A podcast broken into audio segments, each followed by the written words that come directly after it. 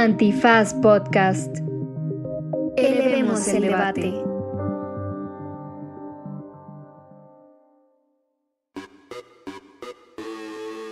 Buenos días, buenas tardes, buenas noches, bonita madrugada o cualquiera que sea la circunstancia en la que usted se encuentre dentro de aquella dimensión a la que llamamos fin de año. A la que llamamos 2021, porque estuvo intenso este año, hicimos un episodio de reencuentro, de reencuentro, de recuento de los eh, eh, eventos más importantes de este año tan, tan movido. Hablamos de la línea 12 del metro, del acuerdo este, que hace unos meses también sacó el presidente Andrés Manuel López Obrador, de Trump, este, de migración. Ah, no, de migración no hablamos, fíjense más.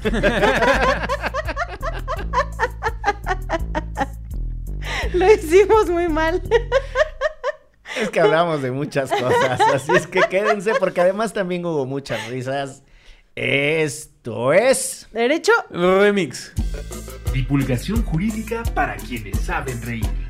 Con Ixel Cisneros, Miguel Pulido y Andrés Torres Checa.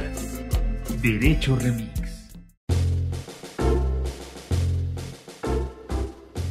Pues con esa música de fondo que no es mm, sino un villancico, iniciamos nuestro tradicional recuento anual de lo que sucedió en Derecho Remix. Eh, Sergio te volteó a ver como no podemos usar música, ya te lo habíamos dicho.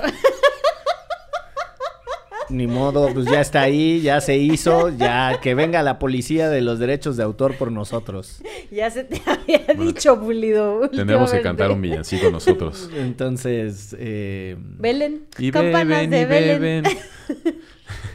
no, no se pongan en ese recochino y navideño plan. Tú fuiste el que lo trajo a la mesa. ¿A ustedes les gusta la Navidad? No. Ay, a mí sí muchísimo.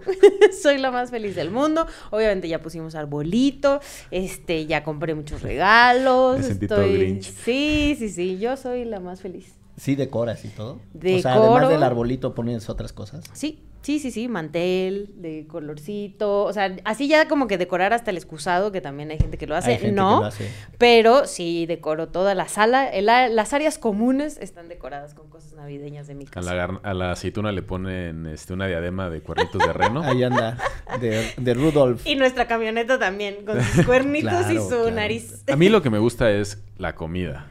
Y espero mucho esta época del año para comer bacalao. Es mi comida favorita del año. Pero así como que todo este espíritu navideño y el arbolito y todo, no, me encanta. ¿no? ¿No? Yo lo único que voy a poner de decoración este año va a ser precisamente el Santa Claus que está en la tapa de la taza del baño. Que Que- está por fuera y que y cuando que le levantas está tapando Se los tapa ojos. los ojos para no verte tus pompitas. Los he visto. Pues muy bien. Pues muchas gracias por haber participado en este recuento de Derecho De Remix. Navidad. Qué pinche año tan loco el 2021. Para quienes pensamos que el 2020 iba a ser uno de los años más accidentados y por lo tanto más difíciles de narrar, eh, el 2021 les dijo, quítate que ahí te voy, porque también estuvo súper intenso, ¿no? Sí, yo no sé cuándo acaba el 2020 en realidad. O sea, hace rato que estaba viendo eh, el punteo de temas que abordamos que nos hizo favor de mandarnos la H Producción. Yo ni me acordaba del desastre que había organizado Trump en su momento. O sea, de plano fue tal la intensidad de cosas. Pues estuvo tremendo porque empezó el año con la invasión al Capitolio así a chingadazos este de harto gringo y gringa queriendo supuestamente defender a su presidente y las ideas de su presidente Donald Trump. No, estuvo... O sea, estuvo bravísimo. Digo, el litigio sigue... Bueno, el caso sigue ahorita en Estados Unidos. Es un caso que marca precedentes, que también nos ha. Como abierto una ventana en todo el tema de las teorías de la conspiración que la verdad no entendemos también, ¿no? El alcance de los grupos de WhatsApp y blogs clandestinos. Incluso llevado a lo que pasó hace unas semanas con el caso de Kyle Rittenhouse, este chavo que fue a eh, fue armado a una protesta y terminó matando a una persona, hiriendo a otra, eh, y que llegó ahí justo por estos grupos, ¿no? Estos grupos de, de Reddit y, y- y de blogs que llamaron a armar a la gente y la gente se lo tomó muy en serio. La vez estuvo bien intenso cómo inició el año. Yo ya ni me acuerdo cuántas personas relacionadas con Donald Trump eh, tienen algún tipo de proceso legal. Y el güey está fresco como lechuga.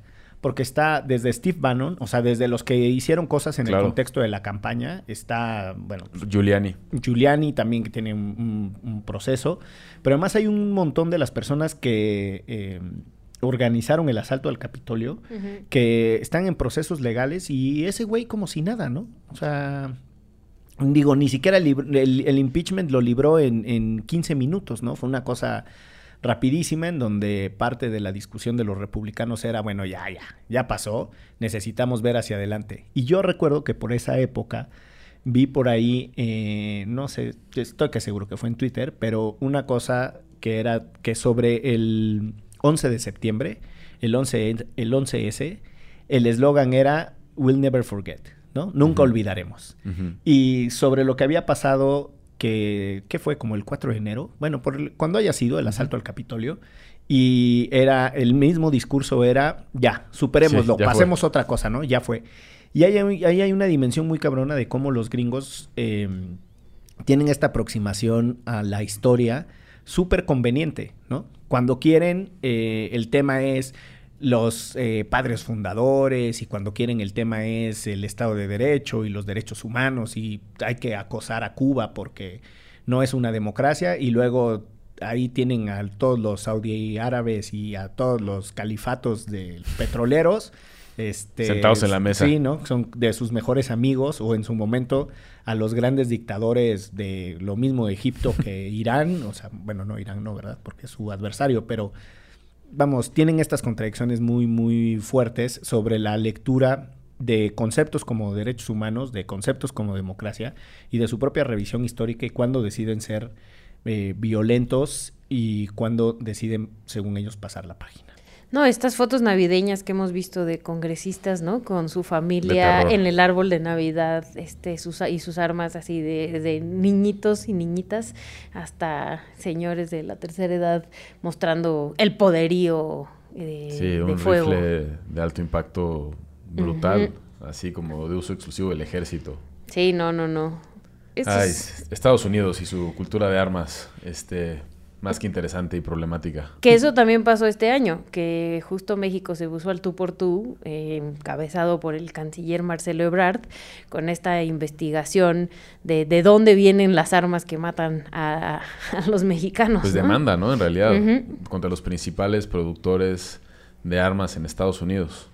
Y que sí les metió un quiebre a los gringos, la neta. Sí, sí, sí. Eh, como que ha habido algunas respuestas de parte de estas mismas eh, empresas intentando buscar un, un acuerdo previo a el juicio con Cancillería y con el Estado mexicano que nada más como que nos da cuenta de lo que representa. Que si recordamos un poco, eh, México, digo, ya lo, ya lo sabíamos desde otras operaciones como aquella infame operación que ocurrió durante el sexenio de Calderón, que es la de Rápido y Furioso, que muchísimas armas que llegan a la delincuencia organizada en México provienen de Estados Unidos y provienen de un pues tráfico ilegal porque pasan por, por controles muy laxos en la frontera, y pero estas armas se adquieren de manera lícita en Estados Unidos, las puedes comprar en cualquier... en el Walmart. En, prácticamente en un supermercado, eh, y bueno, con otros productores de armas que son incluso más laxos para poder adquirirlas. Y entonces lo que ellos están argumentando ahorita es, eh, pues no es nuestra culpa, o sea, nosotros cumplimos con la legislación en Estados Unidos, ya si esto ocurre en otros países de otra manera, no es nuestra culpa. Y lo que el gobierno mexicano argumenta es que al final se lo estás vendiendo a gente que no te puedes asegurar que va a llegar a cometer un acto ilícito en otro país. Entonces, eso la verdad creo que fue de los hechos más interesantes y quizás de los temas más, más interesantes de política exterior en México en los últimos años. ¿eh? Eso y que cuando México presidió el Consejo de Seguridad de Naciones Unidas, Andrés Manuel fue a hablar de lo que se le pegó su regalada gana. Ya tuvimos aquí eh, en... El agarrón. el agarrón en el episodio. en donde Ixchel decía, pues está bien, si de por sí la ONU no sirve para nada, pues por lo menos que vayan a hablar de desigualdad en espacios en los que eh, difícilmente van a poder abordar el tema. Y Checa se puso ortodoxo y puritano de las relaciones internacionales y decía, pero no es la ventanilla adecuada. A mí no me enseñaron eso en mi escuela. Sí, a ver, o sea, estudié RI y las pocas oportunidades que uno tiene de poder mostrar que algo aprendió. Este, y entonces me puse un poquito estricto. Pero eso también fue un evento interesante. O sea, México ha presidido pocas veces el Consejo de Seguridad, es una, es una presidencia rotativa y le toca en un momento muy interesante a un gobierno que además no le encanta la política exterior. Entonces, Donde nuestro presidente ha viajado creo que hay tres veces. Sí, en- pero no, o sea, no deja de ser tres inter- años. interesante, ¿no? Que ha habido otros gobiernos, por ejemplo, el de Calderón, que sí era mucho política exterior, o el de Peña Nieto, que hizo giras internacionales como presidente electo, y a este, que no le gusta la política exterior, le toca presidir el espacio más importante de toma de decisiones a nivel internacional, como es el Consejo de Seguridad, aunque sea por un tiempo chiquitito, pero no deja de ser interesante.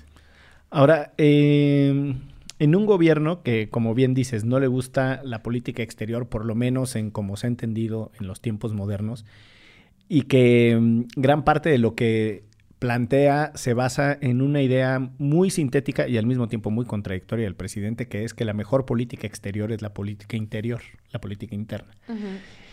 Es, es- es bueno el presidente para hacer frases eh, marqueteras, ¿no? Así no como... aplicarlas. Eh, Además, podría haber sido eh, director de una agencia de publicidad o de marketing político porque tiene un, un cerebro que sintetiza eh, ideas que después no se sostienen. Y, y creo que de manera muy particular, la idea de que la mejor política exterior es la política interior supone que si tú haces bien las cosas internamente tienes alguna suerte de eh, supremacía moral o alguna suerte de jetatura, dirían en el fútbol cuando hablan de, eh, de el, de, mm, el vestuario, eh, o un ascendente o algún grado de influencia. Pero la verdad es que las relaciones internacionales no funcionan así. Las relaciones internacionales funcionan en espacios formales, funcionan en intercambios entre jefes de Estado y además eh, a partir de relaciones interpersonales muy profundas. Y yo creo que eh, no es gratuito que México haya tenido en el pasado a presidentes que fueron amigos de, de grandes personalidades. O sea, por ejemplo, Echeverría, Castro, etcétera. Pero vamos, desde Lázaro Cárdenas era amigo de Mazarik, que era, por eso lleva por nombre la calle eh, Mazarik. Y el, el, expresidente checo. Exactamente. Y después, en su momento, los de la transición, por ejemplo, cuando la caída de, del, del muro de Berlín y la cortina de hierro, Václav Havel y Lech Walesa, etcétera, fueron amigos de, de destacados líderes políticos mexicanos. Y esas relaciones interpersonales también son relevantes para entender en dónde se ubican los presidentes en la geopolítica. Y yo creo que Andrés Manuel no juega la geopolítica, en cambio Marcelo es, yo creo que un monstruo de esa cosa y le entiende bastante bien. Pero además en la política interior también estamos valiendo madres. Entonces, ¿Puedo, puedo regalarme un, un paréntesis en relación a Mazarik? Por favor. Es un dato muy interesante. más allá de la calle donde hay muchas tiendas de Que por, lo alta demás era, costura. que por lo demás era un presidente socialista rumbo al comunismo, ¿eh? Sí, sí, ¿Quién sí. iba a decir? O sea, Mazarik tiene que abandonar eh, Checoslovaquia en aquel entonces cuando los, los nazis entran y toman, toman ese país. Y, pues, se tiene que ir al exilio. México, como dice Miguel, tiene una muy buena relación con él. Después termina la Segunda Guerra Mundial y los, los aliados recuperan, recuperan Checoslovaquia y se enteran de una historia, que es la historia de un pueblito que se llama Lídice, eh, que es un pueblo que exterminan los, los soldados nazis, ¿no? Porque habían matado a un militar muy importante cercano a Hitler, entonces decían matar a todo el pueblo. Entonces, después de eso, los aliados dicen como no, para que el espíritu del pueblo de Lídice viva en la historia, pues que todos los países que somos aliados de esta causa, pues busquemos cómo conmemorarlo. Entonces, hay parques en Uruguay y en Chile y plazas en otras partes del mundo y en Estados Unidos que se llaman Lídice. Y aquí en México dividieron una colonia en la Ciudad de México, La San Jerónimo. la San Jerónimo Aculco, que era un pueblo, antes de ser parte como la ciudad, en Aculco y Lídice, Aculco Lídice. Y entonces hay una pequeña placita muy chiquita eh, cerca de la Escuela Superior de Guerra, si conocen la delegación Magdalena Contreras, donde hay una plaza que se llama la Plaza Lídice con un monumento y hay un mural eh, rarísimo que tiene a soldados nazis persiguiendo a mujeres y como está pintado así como si fuera fuego y no sé qué. Entonces ahí está nuestro, nuestro monumento. Y durante muchos años, y depende quién sea el embajador de, de República Checa en México, eh, se hacen eventos conmemorativos. Órale. Y hace no mucho, un sobreviviente, como el único, el último sobreviviente vivo de la masacre del Lídice durante la Segunda Guerra Mundial, un señor así ya muy grande, que había sido un niño cuando eso había ocurrido, vino a México a un evento en el que participó el embajador y la alcaldesa, la alcaldesa de, de la Magdalena Contreras en ese espacio. Un gran paréntesis, no solo por su tamaño, sino también porque estuvo buena la información. Está cagado, un datito así de la Ciudad de Sí, México. es un dato cualquiera que... mm, Eso lo sé porque soy checa, ¿no? Y bueno, siguiendo en el, en el recuento de este año intenso y de nuestro presidente. El y- recuento de los daños, diría Gloria Trevi. Tal cual. ¿no? y, las, y las vicisitudes en las que nos mete. Este año también coincidió con el tema de la salud del presidente y el COVID. Que, que Que sí, agárrate, que ¿no? agárrate, que sí, entonces que sí andaba caminando este así todo, pero de verdad así como paticaído y como podía, así casi como cuando llego yo del antro a mi casa, así como arrastrándose con las paredes. La cosa aquí es que todavía vayas al antro. O sea, obviamente. obviamente no, pero era para hacerme el interesante. Eh, así como que se le veía al, al- al presidente que hacía un esfuerzo, pero tremendo, para poderse mantener de pie. Y entonces se armaba la polémica. No, que si ya se nos va a petatear y que si este, lo está atendiendo el ejército, que si trae un marcapasos y que si trae un respirador y que si trae un tanque de oxígeno conectado como James Bond en un eh, microdispositivo en el talón. Una de las, pues, vamos, nos tuvo entretenida la salud del presidente y, y la verdad es que eh, en su momento yo creo que también Y sacó su video, ¿no? O sea, que además fue para callar bocas, sacó su video caminando por Palacio Nacional. Mírenme qué bien estoy. Pero ese es el que te digo que en realidad se veía así como, Ay, no, como pero no, alicaído. no se veía mal. O Pues por- estaban todos así diciendo que sí, que sí, sí, que sí, no, que sí el que si, no, que si no movía el brazo y que, ¿no te acuerdas? Se puso ahí. Que to- es un doble, como los de Elvis en Las Vegas.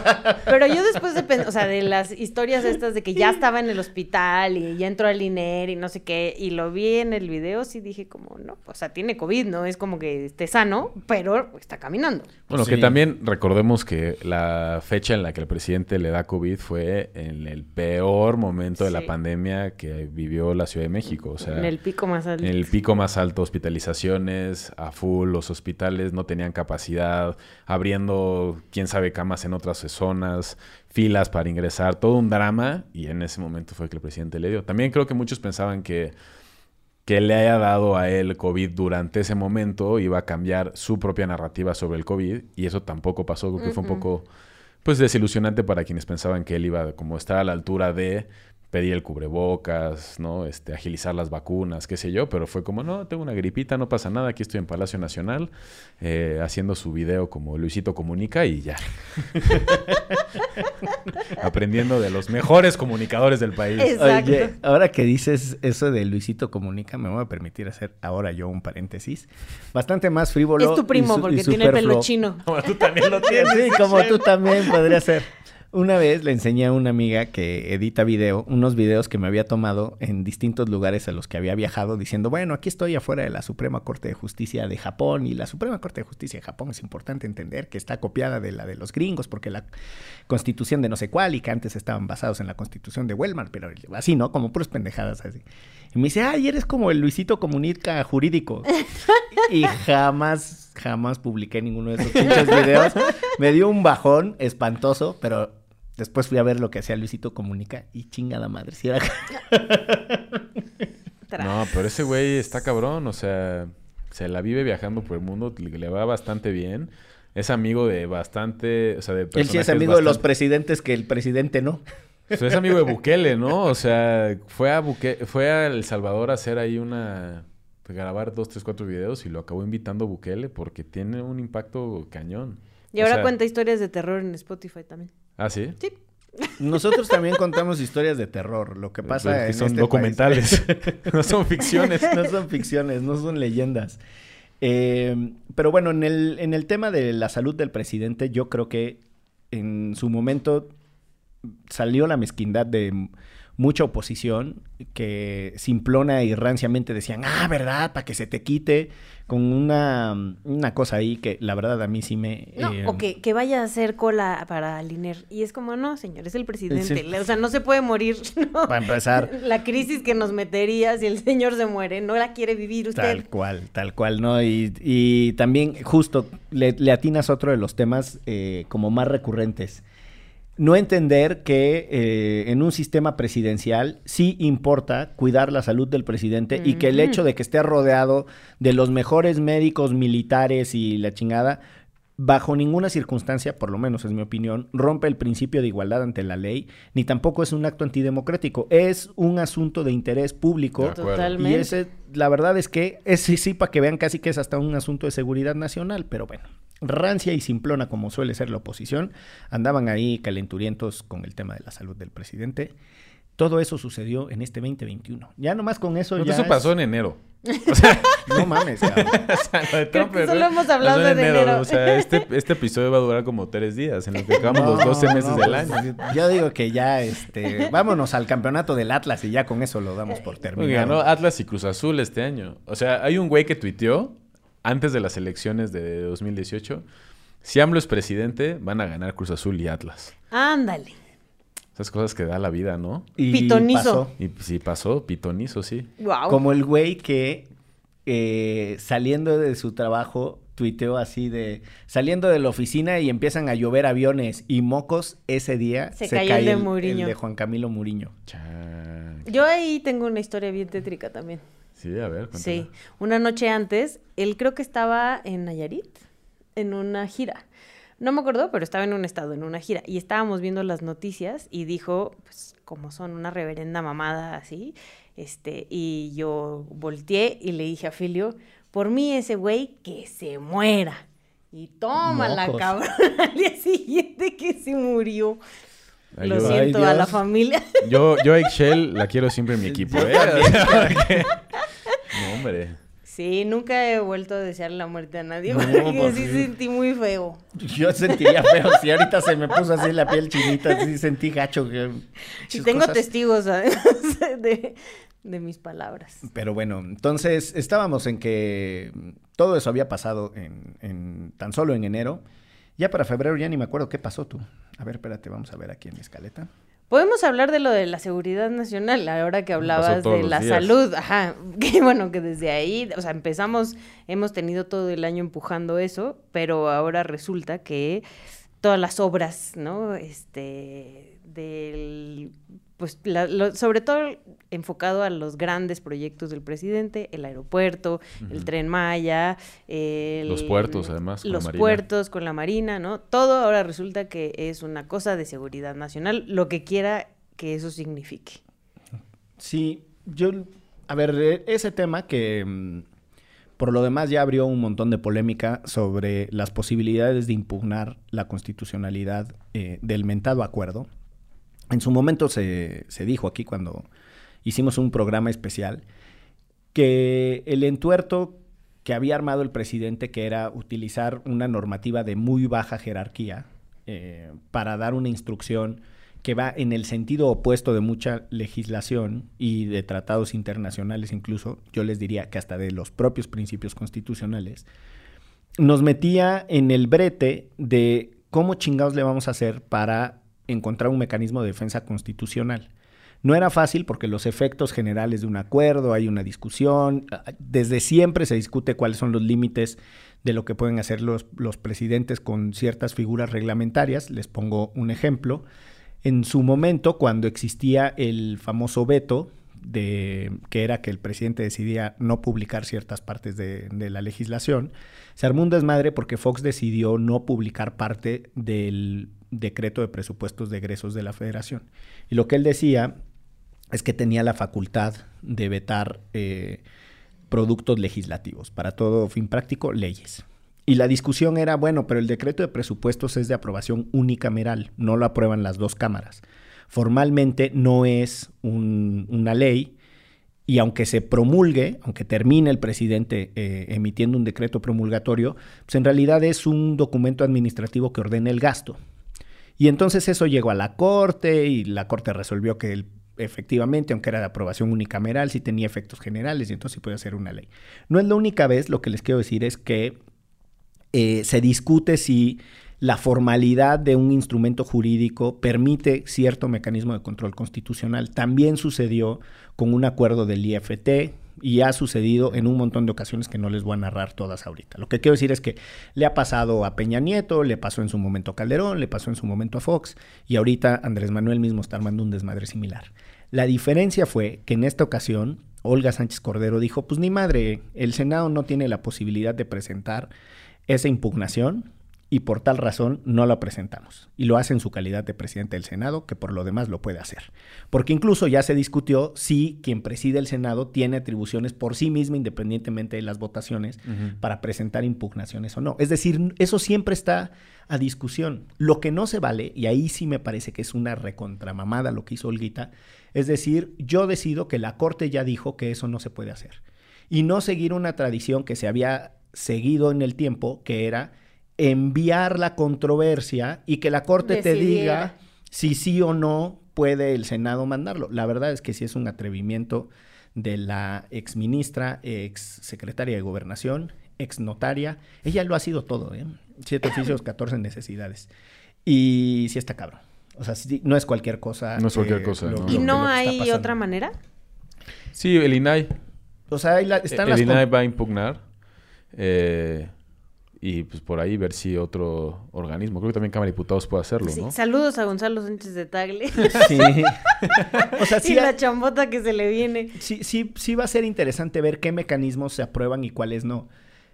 A ver, hubo un, yo creo que el, momento más crítico del de, uso de los mecanismos de control constitucional fue con la famosa reforma a la Constitución eh, en el tema de derechos de los pueblos indígenas, la de Fox. Porque en ese momento eh, se activaron todos los mecanismos posibles de control constitucional, acción, controversia, amparo, y, estaban presentados por municipios, municipios indígenas, poblaciones indígenas, individuos, eh, los propios poderes, las, minorías dentro de los poderes legislativos. O sea, fue un momento de, uso de los, instrumentos de control constitucional en una polémica que es si se puede o no eh, controlar constitucionalmente las reformas a la Constitución. Yo sé que parece trabalenguas, pero en realidad esa era la discusión. Lo que sucede con el caso del acuerdo presidencial es exactamente el mismo tipo de polémica, pero en el otro extremo. Mm. En el caso que les decía de, la reforma de los pueblos indígenas, la discusión es si es porque es muy alta la esfera de, de jerarquía, que la constitución no puede ser inconstitucional por su reforma, y en este otro caso es porque es muy baja su jerarquía y es al Chile no importa que le pongas ahí un montón de cosas inconstitucionales, porque esto es solo un acuerdo entre nosotros. Entonces no es relevante. Entonces, está complejo. Está complejo, porque son los dos extremos. Y sí, sí plantearon ahí, la verdad es que un buscapié complicado. Ay, nanita. Todo eso nada más en este 2021, en donde, por cierto, estoy ya ahora sí recuperando la escaleta. Eh, ya se nos había olvidado lo de Félix Salgado Macedonio, chingada madre. Ah, no, y las elecciones intermedias, que fue parte del mismo.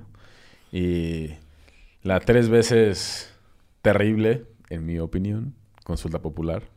En mi opinión también. Los ataques al INE. Los ataques al INE, que fueron con todo. Ahora, digo, más reciente, el CIDE, que platicamos el, la semana pasada con, eh, con los buenos compañeros que están por allá. Eh, y algunos decesos, como la muerte de Vicente Fernández. Tremenda, y también la de Carmen Salinas. Abrázame. Les propongo que hagamos aquí una pausa para seguir con este bonito recuento anual. Porque además de que andamos navideños, también andamos nostálgicos, también andamos evaluativos, porque andamos todos, porque esto es... ¿Derecho? Remix. ¿Sientes que tu vida cambió con la llegada del COVID-19? En la cuarentena de Nunca Acabar, puedes encontrar un espacio para hablar de esto. Platiquemos sobre cómo nos hemos sentido a raíz de esta contingencia y escuchémonos a través de Spotify, mi barrio me respalda.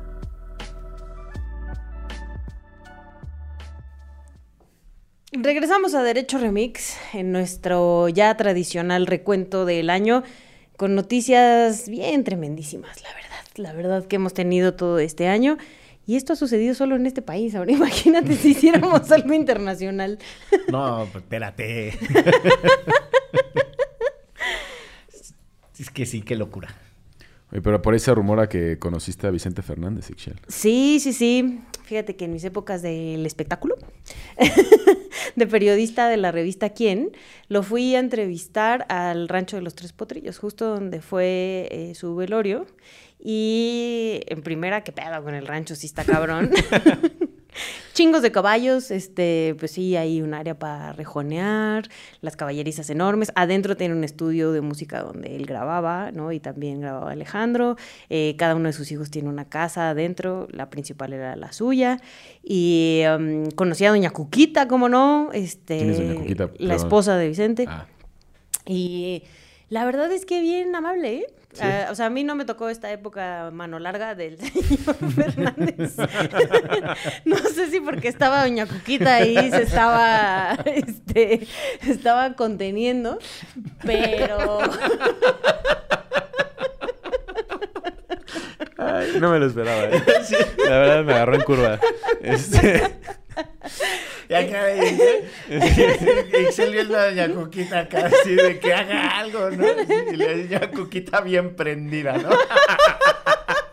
Oiga, resulta que se erotizaba. güey. Pues mira, eh, las malas lenguas Radio Pasillo dice que Doña Cuquita sabía que ella era la capilla principal, pero había muchas capillitas, ¿no? O sea, sabía que ahí había, y que así ya lo aceptaba, como muchas de nuestras abuelitas y en- de, de la época, digamos.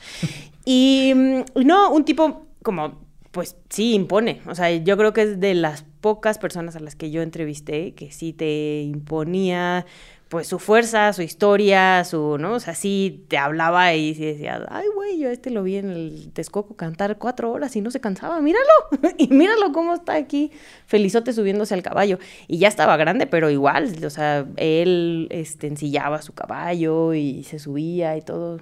Sí, un gran personaje. a ver, una pregunta controversial. ¿Quién creen que tiene un legado más importante? ¿Juan Gabriel o Vicente Fernández? No, Juan Gabriel. Sí, sin duda. Sin, Sin duda. duda. Porque Juan Gabriel, para mí, creo que el- la diferencia es que es cantautor y Vicente solo es eh, cantante, ¿no? O sea, él interpretaba las canciones de otras personas y Juan Gabriel tiene el otro toque, que es que él también las escribía y que es más, muchas canciones de muchos otros artistas que fueron muy famosas son de Juan Gabriel. Como Rocío Durcal, por poner un ejemplo. No, y la otra cosa es que yo creo que en el caso de Juan Gabriel, y me atrevería a decir que también en el de José Alfredo Jiménez, incluso te diría que hasta en el de Joan Sebastián, aunque su capacidad de compositor o la calidad de su composición Tatuajes de. Yo me las sé todas, muchachos. es más, es más, es más bajita, creo yo.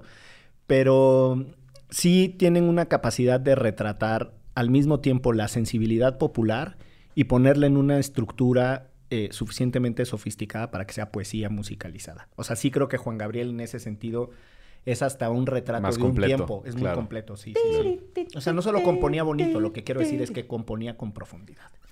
Ah, qué pinche- Este es el mejor análisis jurídico que hemos hecho. Por De favor, lejos. de lejos. No, no, no, vaya, este lo van a tener que enseñar en todas las facultades. En la, la famosa campanita que tanto le gusta a Excel de la libre de derecho, así de. Vamos el- a hablar sobre Juan Gabriel y sobre Vicente ¿Y- y Fernández. ¿Qué se dijo en Derecho Remix? No, pero bueno, volviendo al, al durísimo recuento y dejando de lado no la no por poco importante ni menos interesante eh, la historia de Ixchel con, con Vicente Fernández, pero sí porque hay cosas también medio feonas que sucedieron este año y uno de esos es el lamentabilísimo suceso del metro, Sí, caray.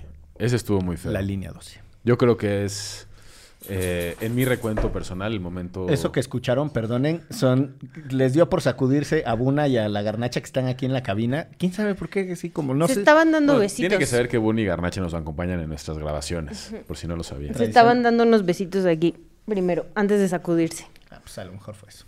Pero perdón, volvamos ahora sí al lamentable suceso. No, que creo, creo que en mi recuento como del 2000, del 2021, eh, el suceso más trágico fue lo que pasó en la línea 12, por lo que el metro representa para, para quienes somos oriundos de esta ciudad y, y pues también pues la manera en la que todo ocurrió, también que tenemos poca claridad de lo que ha pasado, que las investigaciones no han avanzado tanto, que seguimos a la espera de los peritajes, pero que sin duda ese momento sí fue algo que creo que nos conmocionó a todos los que vivimos en esta ciudad. Eh, sí, un momento bien duro para, como dices, la Ciudad de México, pero también creo que para un país, ¿no? O sea, el que hayan fallecido esa cantidad de personas por negligencia de nuestras propias autoridades es terrible y además que no ha- hasta la fecha haya habido consecuencias reales ni reparación del daño para las víctimas y sus familiares, me parece una cosa tristísima y que incluso ni, ni el costo político ¿no? que les pudiera haber caído a la banda que, que gobernaba esta ciudad o que estuvo involucrada en el, en el, en el proceso importe. ¿no? O sea, como si, si tú eres un familiar de una víctima y te das cuenta cómo sus carreras siguen caminando y la gente sigue en la calle y no pasa nada, pues sí, me parece todavía más lamentable vivir en este país. Sí, caray.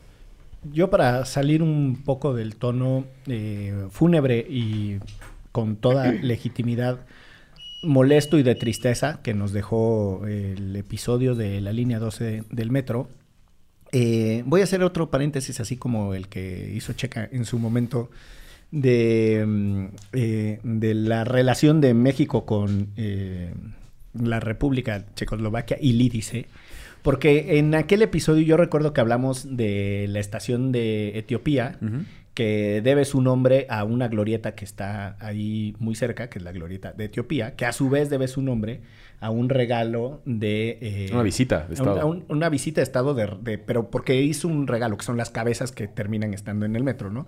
De quien fuera eh, conocido como el emperador Rastafari, y que de ahí viene la idea de, del rastafarismo, porque además se suponía que él era uno de los elegidos que regresaba.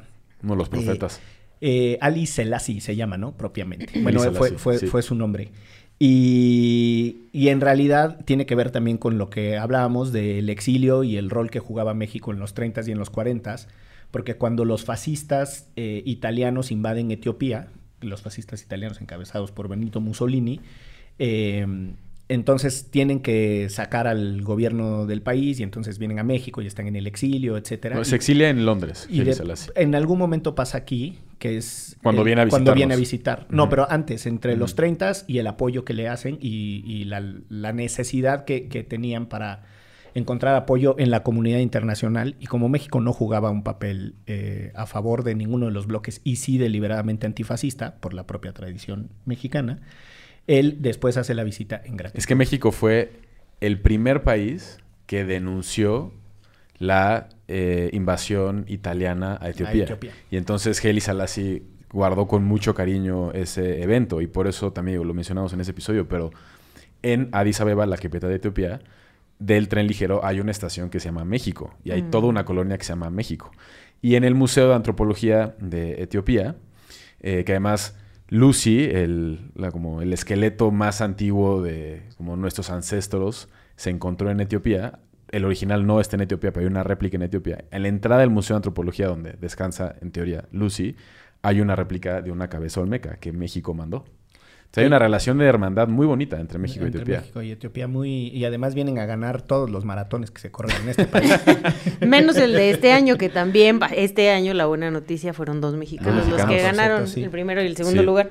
Pero siempre ganaban keniatas y, eh, y Y etíopes. etíopes, ¿no? El tercer lugar fue Etíope, de hecho. Ah, mira, eso sí no sabía.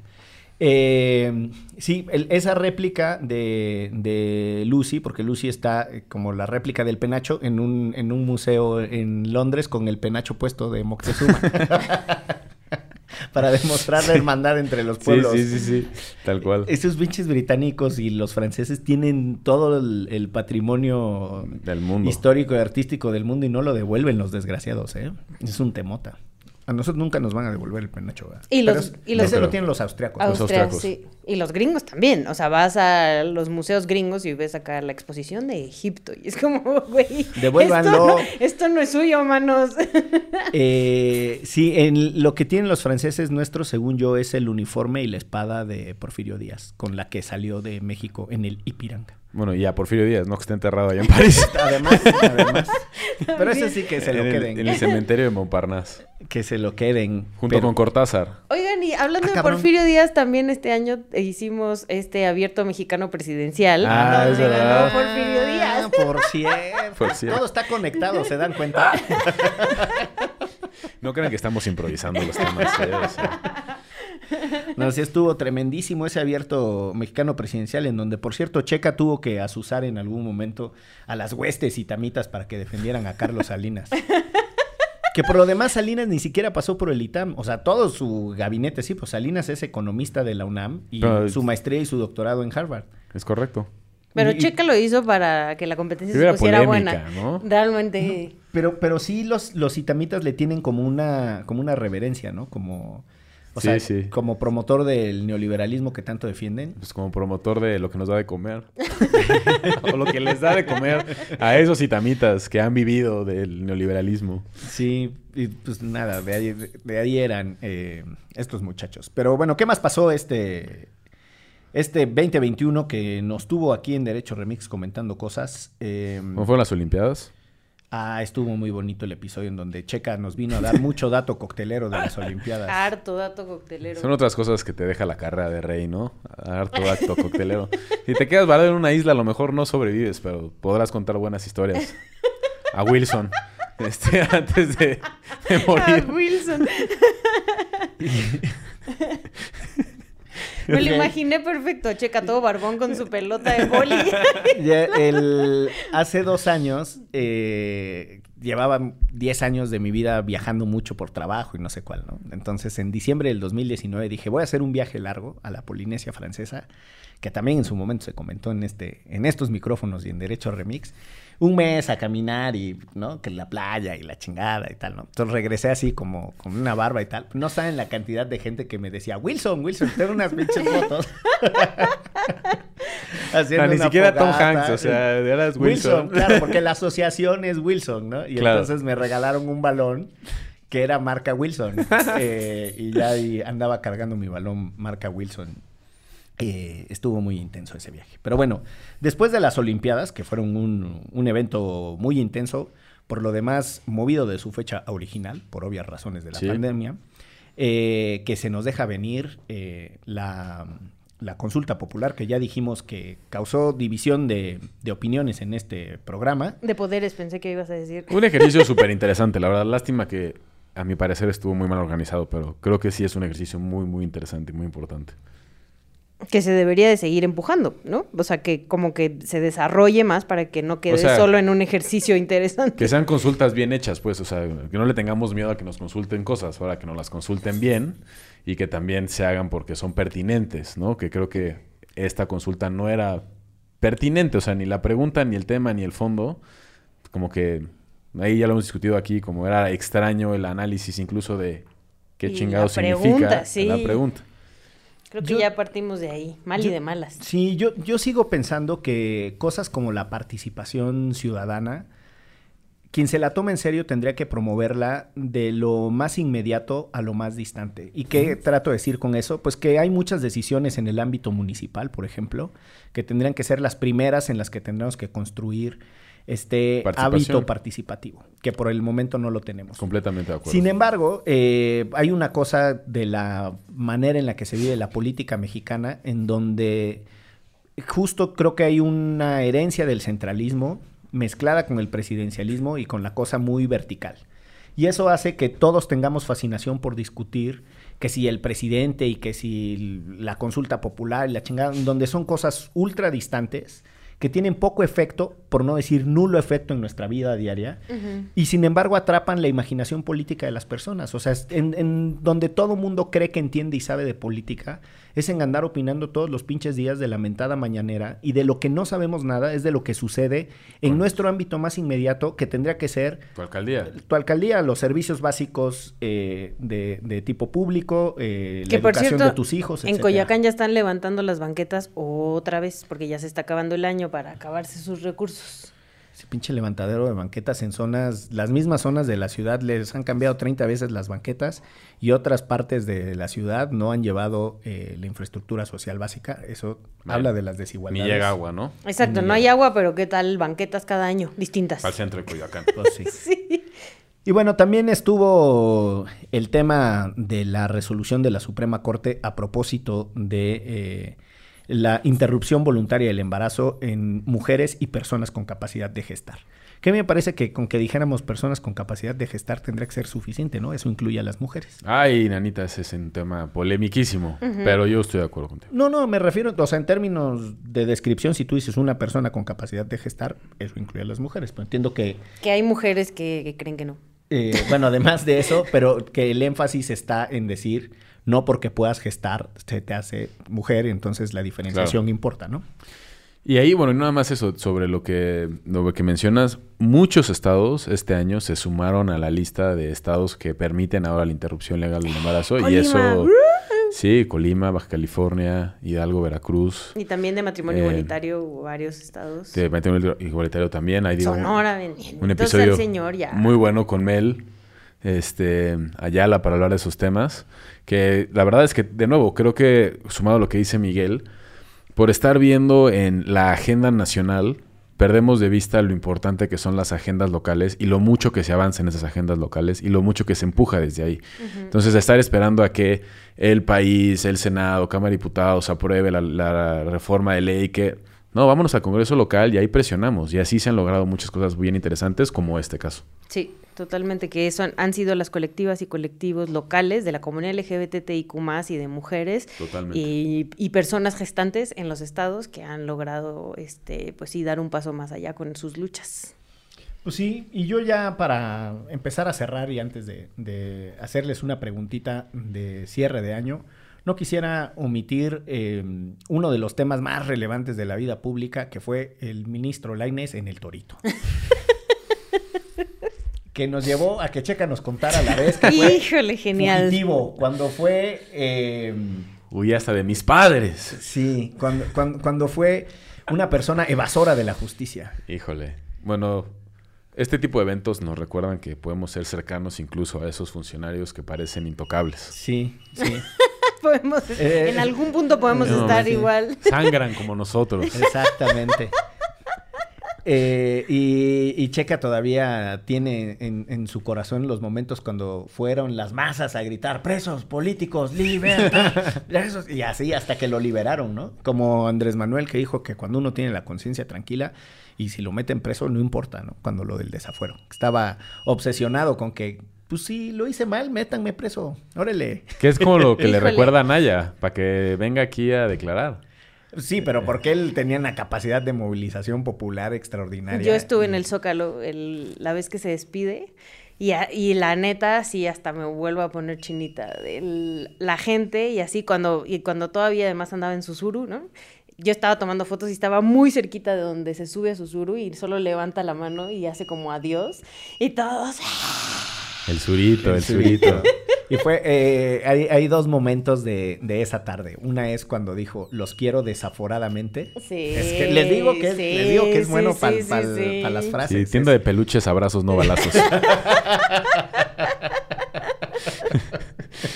Sí, no, está cañón. Y llegando, y llegando, no, no llegando, cuando terminó eh, su discurso, porque él fue a hacer su propia defensa a, a la comisión instructora, y dijo, ustedes ya me juzgaron a mí, ahora falta que la historia los juzgue a ustedes. Hijo de su madre. Pero bueno, con esas referencias eh, terminamos, Históricas. terminamos el, el breve recuento de este año. No nos dio tiempo para todo porque son un montón de cosas. Pero a propuesta de Checa, quiero retomar más bien una propuesta de Checa y preguntarles lo bueno, lo malo y lo feo de este año desde su perspectiva. ¿Cómo ven? ¿Qué les gustó? ¿Qué les fastidió? ¿Qué les ilusionó? Como lo quieran ver. Yo empiezo para que no me la roben. Va. Este. para mí, lo, lo bueno es la, la lucha por la autonomía del CIDE que están dando las y los alumnos que están por allá. Eh, lo malo es que seguimos teniendo mañaneras todos los días. Hijo, man. Este, y, y lo feo, como ya decíamos antes, para mí fue lo de la línea 12. Sí, muy breve. Yo lo bueno, yo creo que la lucha que han seguido dando las y los colectivos en todas partes del país, incluso en contra de esta narrativa eh, que viene muy fuerte desde las mañaneras y desde Palacio, en contra de las organizaciones, ¿no? El, el- que no hayan soltado, eh, justo hoy que estábamos grabando el lunes 13 de diciembre, estuvieron en frente al Zócalo las mamás eh, de personas desaparecidas que hicieron una, pues sí, el, como si fuera una fosa común, ¿no? Allá afuera de Palacio Nacional. Ese tipo de acciones y de movilizaciones eh, sigue siendo lo bueno. Incluso también eh, agregaría lo del CIDE, como bien mencionabas, Checa. lo malo, la respuesta del Estado ante estas, ante estas movilizaciones y ante estas acciones de presión, que llevemos más de 90 mil personas desaparecidas y que todavía no haya no solo respuestas, sino que día a día haya más personas desaparecidas en este país, me parece terrible.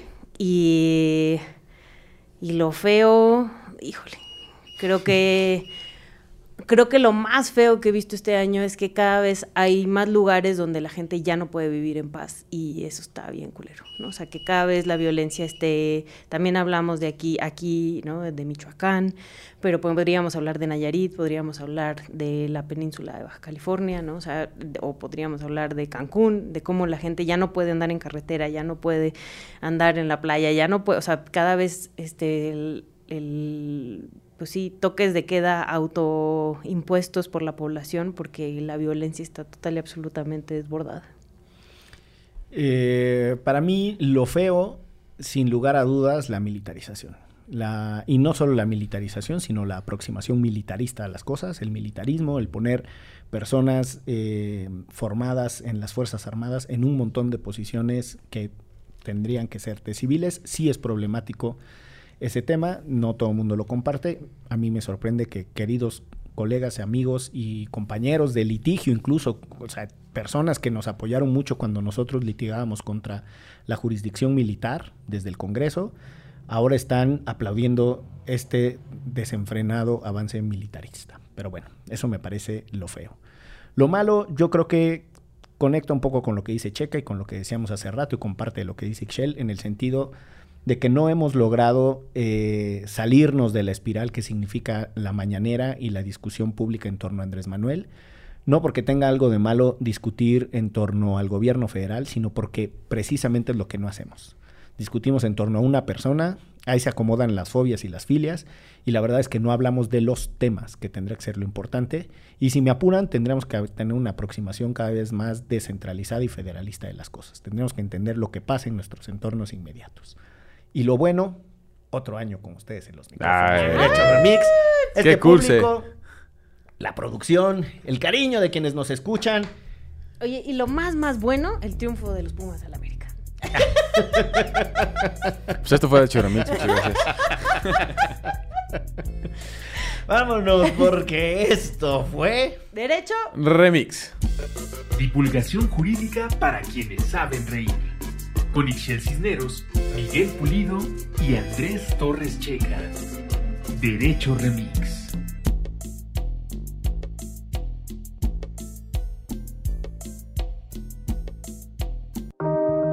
Antifaz Podcast.